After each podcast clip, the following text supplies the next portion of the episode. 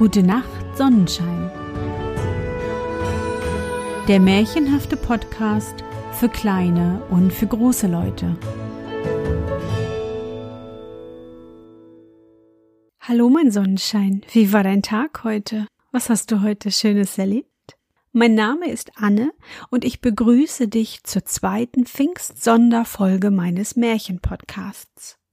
In der ersten Folge lernten wir Labakan kennen, einen Schneidergesellen aus Alessandria. Er lebt in ärmlichen Verhältnissen und träumt davon, er wäre ein Prinz.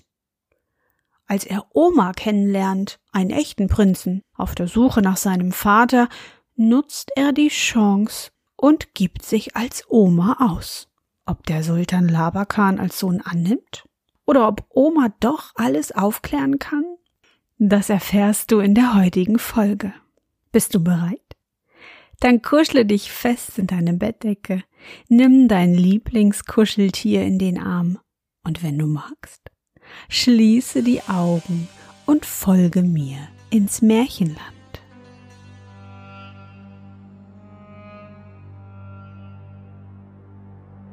Schon aus der Ferne hatte man den Reiter winken gesehen. Jetzt war er trotz des schlechten Trabes des Rosses Murva am Fuße des Hügels angekommen, warf sich vom Pferd und stürzte den Hügel hinan. Haltet ein! rief er. Wer ihr auch sein möget, haltet ein und lasst euch nicht von dem schändlichsten Betrüger täuschen. Ich heiße Oma und kein Sterblicher wage es, meinen Namen zu missbrauchen. Auf den Gesichtern der Umstehenden malte sich tiefes Erstaunen über die Wendung der Dinge. Besonders schien der Greis sehr betroffen, indem er bald den einen, bald den anderen fragend ansah. Labakan aber sprach mit mühsam errungener Ruhe. Gnädigster Herr und Vater, lasst euch nicht irre machen durch diesen Menschen da. Es ist, soweit ich weiß, ein wahnsinniger Schneidergeselle aus Alessandria. Labakan geheißen, der mehr unser Mitleid als unser Zorn verdient. Bis zur Raserei überbrachten diese Worte den Prinzen. Schäumend vor Wut wollte er auf Labakan eindringen, aber die Umstehenden warfen sich dazwischen und hielten ihn fest, und der Fürst sprach Wahrhaftig, mein lieber Sohn, der arme Mensch ist verrückt. Man binde ihn und setze ihn auf eines unserer Dromedare. Vielleicht, dass wir dem Unglücklichen Hilfe schaffen können. Die Wut des Prinzen hatte sich gelegt. Weinend rief er dem Fürsten zu. Mein Herz sagt mir, dass ihr mein Vater seid. Bei dem Andenken meiner Mutter beschwöre ich euch, hört mich an. Ei, Gott bewahre uns, antwortete dieser. Er fängt schon wieder an, irre zu reden, wie doch der Mensch auf so tolle Gedanken kommen kann. Damit ergriff er Labakans Arm und ließ sich von ihm den Hügel hinuntergleiten. Sie setzten sich beide auf schöne, mit reichen Decken behängte Pferde und ritten an der Spitze des Zuges über die Ebene hin. Dem unglücklichen Prinzen aber fesselte man die Hände und band ihn auf ein Dromedar fest und zwei Reiter waren ihm immer zur Seite, die ein wachsames Auge auf jede seine Bewegung hatten. Der fürstliche Greis war Saud, der Sultan des Wechabiten. Er hatte lange ohne Kinder gelebt. Endlich wurde ihm ein Prinz geboren, nachdem er sich so lange gesehnt hatte. Aber die Sternendeuter, welche er um die Vorbedeutung des Knabens befragte, taten den Ausspruch, dass er bis ins 22. Jahr in Gefahr stehe, von einem Feind verdrängt zu werden. Deswegen, und um recht sicher zu gehen, hatte der Sultan den Prinzen seinem alten, erprobten Freunde Elfi Bey zum Erziehen gegeben und 22 schmerzliche Jahre auf seinen Anblick geharrt. Dieses hatte der Sultan seinem vermeintlichen Sohne erzählt und sich ihm außerordentlich zufrieden mit seiner Gestalt und seinem würdevollen Benehmen gezeigt. Als sie in das Land des Sultans kamen, wurden sie überall von den Einwohnern mit freudem Geschrei empfangen, denn das Gerücht von der Ankunft des Prinzen hatte sich wie ein Lauffeuer durch alle Städte und Dörfer verbreitet. Auf den Straßen, durch welche sie zogen, waren Bögen von Blumen und Zweigen errichtet. Glänzende Teppiche von allen Farben schmückten die Häuser. und das Volk pries laut Gott und seinen Propheten, der ihnen einen so schönen Prinzen gesandt habe. Alles dies erfüllte das stolze Herz des Schneiders mit Wonne. Desto unglücklicher musste sich aber der echte Oma fühlen, der, noch immer gefesselt, in stiller Verzweiflung dem Zuge folgte.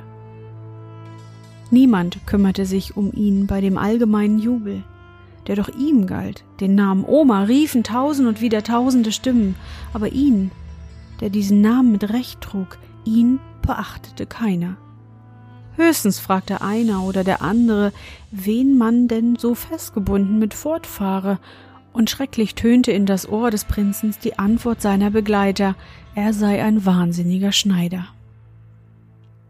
Der Zug war endlich in die Hauptstadt des Sultans gekommen, wo alles noch glänzender zu ihrem Empfang bereitet war als in den übrigen Städten.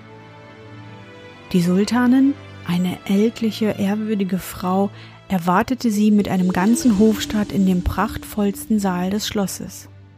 Der Boden dieses Saals war mit einem ungeheuren Teppich bedeckt. Die Wände waren mit hellblauem Tuch geschmückt, das in goldenen Quasten und Schnüren an großen silbernen Haken hing. Es war schon dunkel, als der Zug anlangte, daher waren im Saale viele kugelrunde farbige Lampen angezündet, welche die Nacht zum Tag erhellten. Am klarsten und vielfarbigsten strahlte sie aber im Hintergrund des Saales, wo die Sultanin auf einem Throne saß. Der Thron stand auf vier Stufen und war von lauterem Golde und mit großen Amethysten ausgelegt. Die vier vornehmsten Emire hielten einen Baldachin von roter Seide über dem Haupte der Sultanin, und der Scheich von Medina fächelte ihr mit einer Windfuchtel von weißen Pfauenfedern Kühlung zu.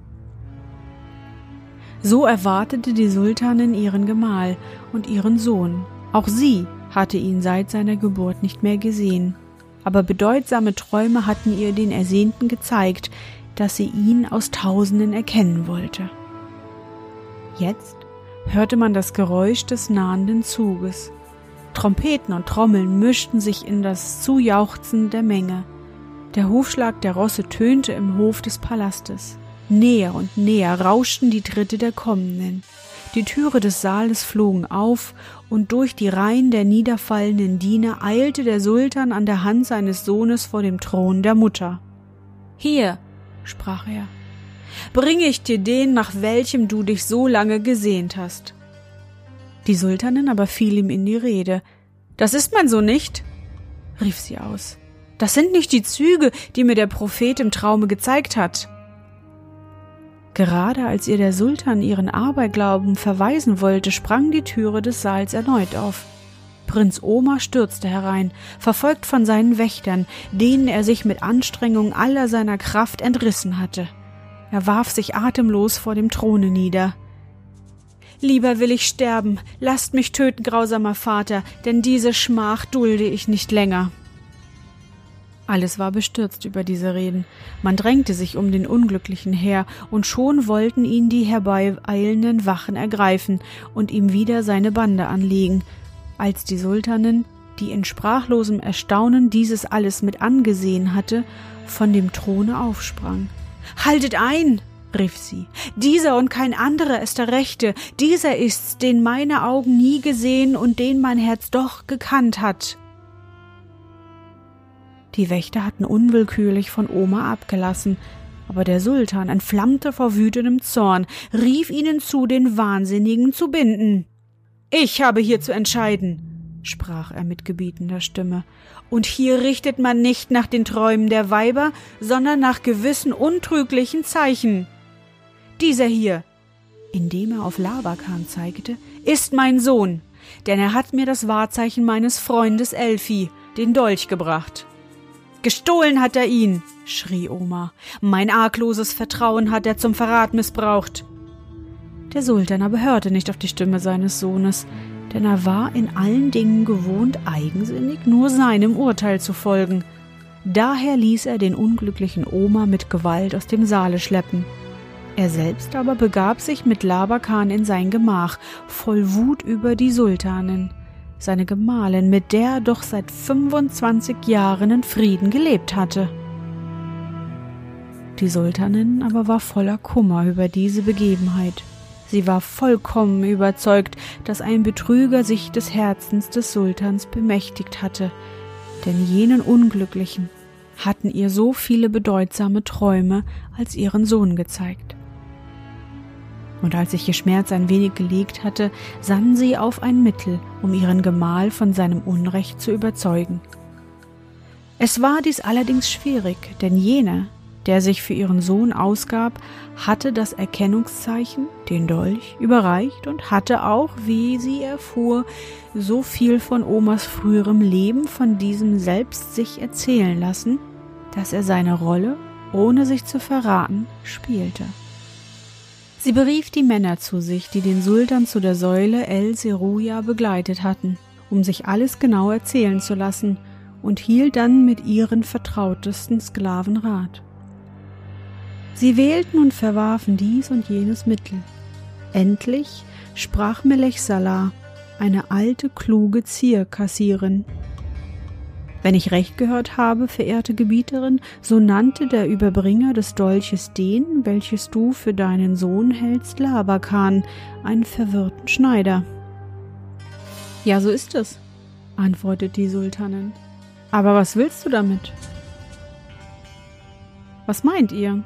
Fuhr jene fort, wenn dieser Betrüger eurem Sohn seinen eigenen Namen aufgeheftet hätte, und wenn dies so ist, so gibt es ein herrliches Mittel, den Betrüger zu fangen, das ich euch ganz im Geheimen sagen will. Die Sultanin bot ihrer Sklavin das Ohr, und diese flüsterte ihr einen Rat zu, der ihr so behagen schien, denn sie schickte sich an, sogleich zum Sultan zu gehen. Die Sultanin war eine kluge Frau, welche wohl die schwachen Seiten des Sultans kannte und sie zu benutzen verstand. Sie schien daher ihm nachgeben und den Sohn anerkennen zu wollen und bat sich nur eine Bedingung aus. Der Sultan, dem sein Aufbrausen gegen seine Frau leid tat, gestand die Bedingung zu und sie sprach Ich möchte gern den beiden eine Probe ihrer Geschicklichkeit auferlegen. Eine andere würde sie vielleicht reiten, fechten oder Speere werfen lassen. Aber das sind Sachen, die ein jeder kann. Nein, ich will ihnen etwas geben, wozu Scharfsinn gehört. Es soll nämlich jeder von ihnen einen Kaftan und ein paar Beinkleider fertigen, und da wollen wir einmal sehen, wer die schönsten macht. Der Sultan lachte und sprach, Ei, da hast du ja etwas recht Kluges ausgesonnen. Mein Sohn sollte mit deinem wahnsinnigen Schneider wetteifern. Wer den besten Kaftan macht? Nein, das ist nichts. Die Sultanin aber berief sich darauf, dass er ihr die Bedingung zum Voraus zugesagt habe. Und der Sultan, welcher ein Mann von Wort war, gab endlich nach obgleich er schwor, wenn der wahnsinnige Schneider seinen Kaftan auch noch so schön mache, könne er ihn doch nicht für seinen Sohn erkennen. Der Sultan ging selbst zu seinem Sohn und bat ihn, sich in die Grillen seiner Mutter zu schicken, die nun einmal durchaus ein Kaftan von seiner Hand zu sehen wünsche.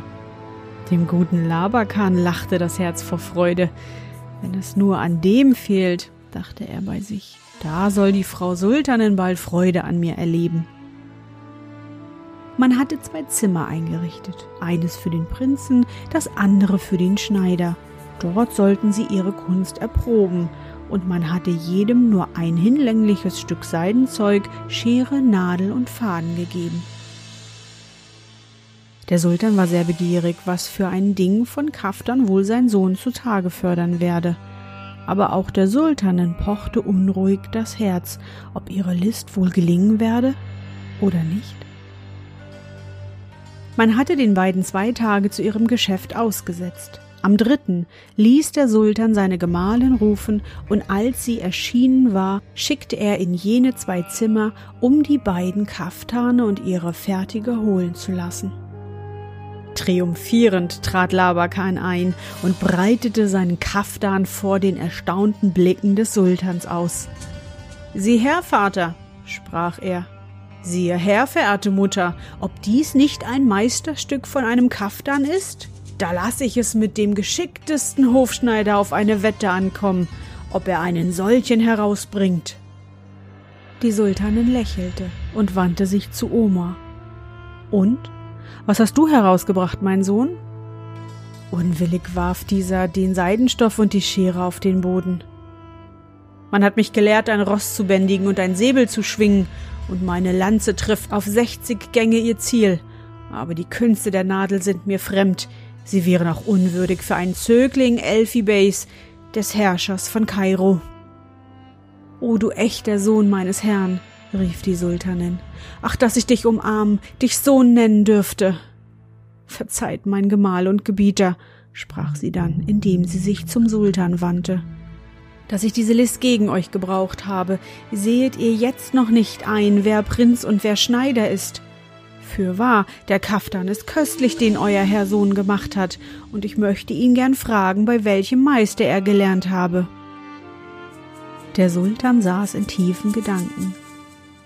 Misstrauisch, bald seine Frau, bald Labakan anschauend der umsonst sein Erröten und seine Bestürzung, dass er sich so dumm verraten habe, zu bekämpfen suchte. Auch dieser Beweis genügt nicht, sprach er. Aber ich weiß, Allah sei es gedankt, ein Mittel zu erfahren, ob ich betrogen bin oder nicht. Er befahl sein schnellstes Pferd fortzufahren, schwang sich auf und ritt in einen Wald, der nicht weit von der Stadt begann. Dort wohnte nach einer alten Sage eine gütige Fee, Adol Saide geheißen, welche oft schon den Königinnen seines Stammes in der Stunde der Not mit ihrem Rat beigestanden war. Dorthin eilte der Sultan.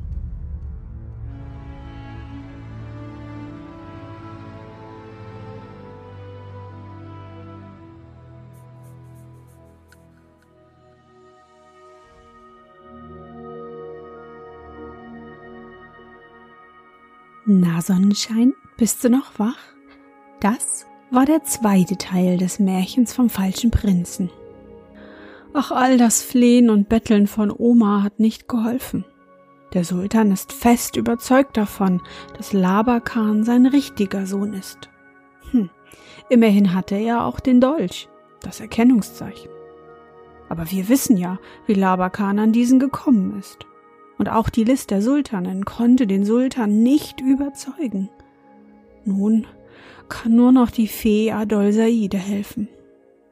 Wie es weitergeht, erfährst du morgen im dritten und letzten Teil unseres Märchens.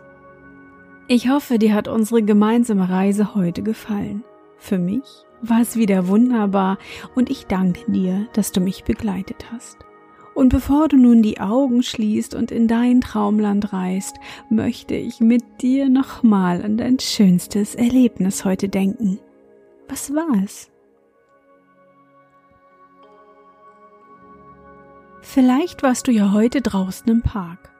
Oder du hast mit deinen Freunden auf dem Spielplatz gespielt. Versuch dich daran zu erinnern.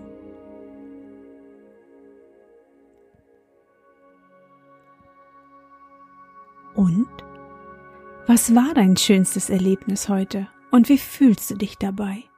Suche dir auch heute wieder den schönsten Moment aus und präge ihn dir gut ein. Wenn du magst, kannst du ihn auch malen oder aufschreiben. Und nun gute Nacht, Sonnenschein. Schlaf gut und träum was Schönes. Wir hören uns schon morgen wieder.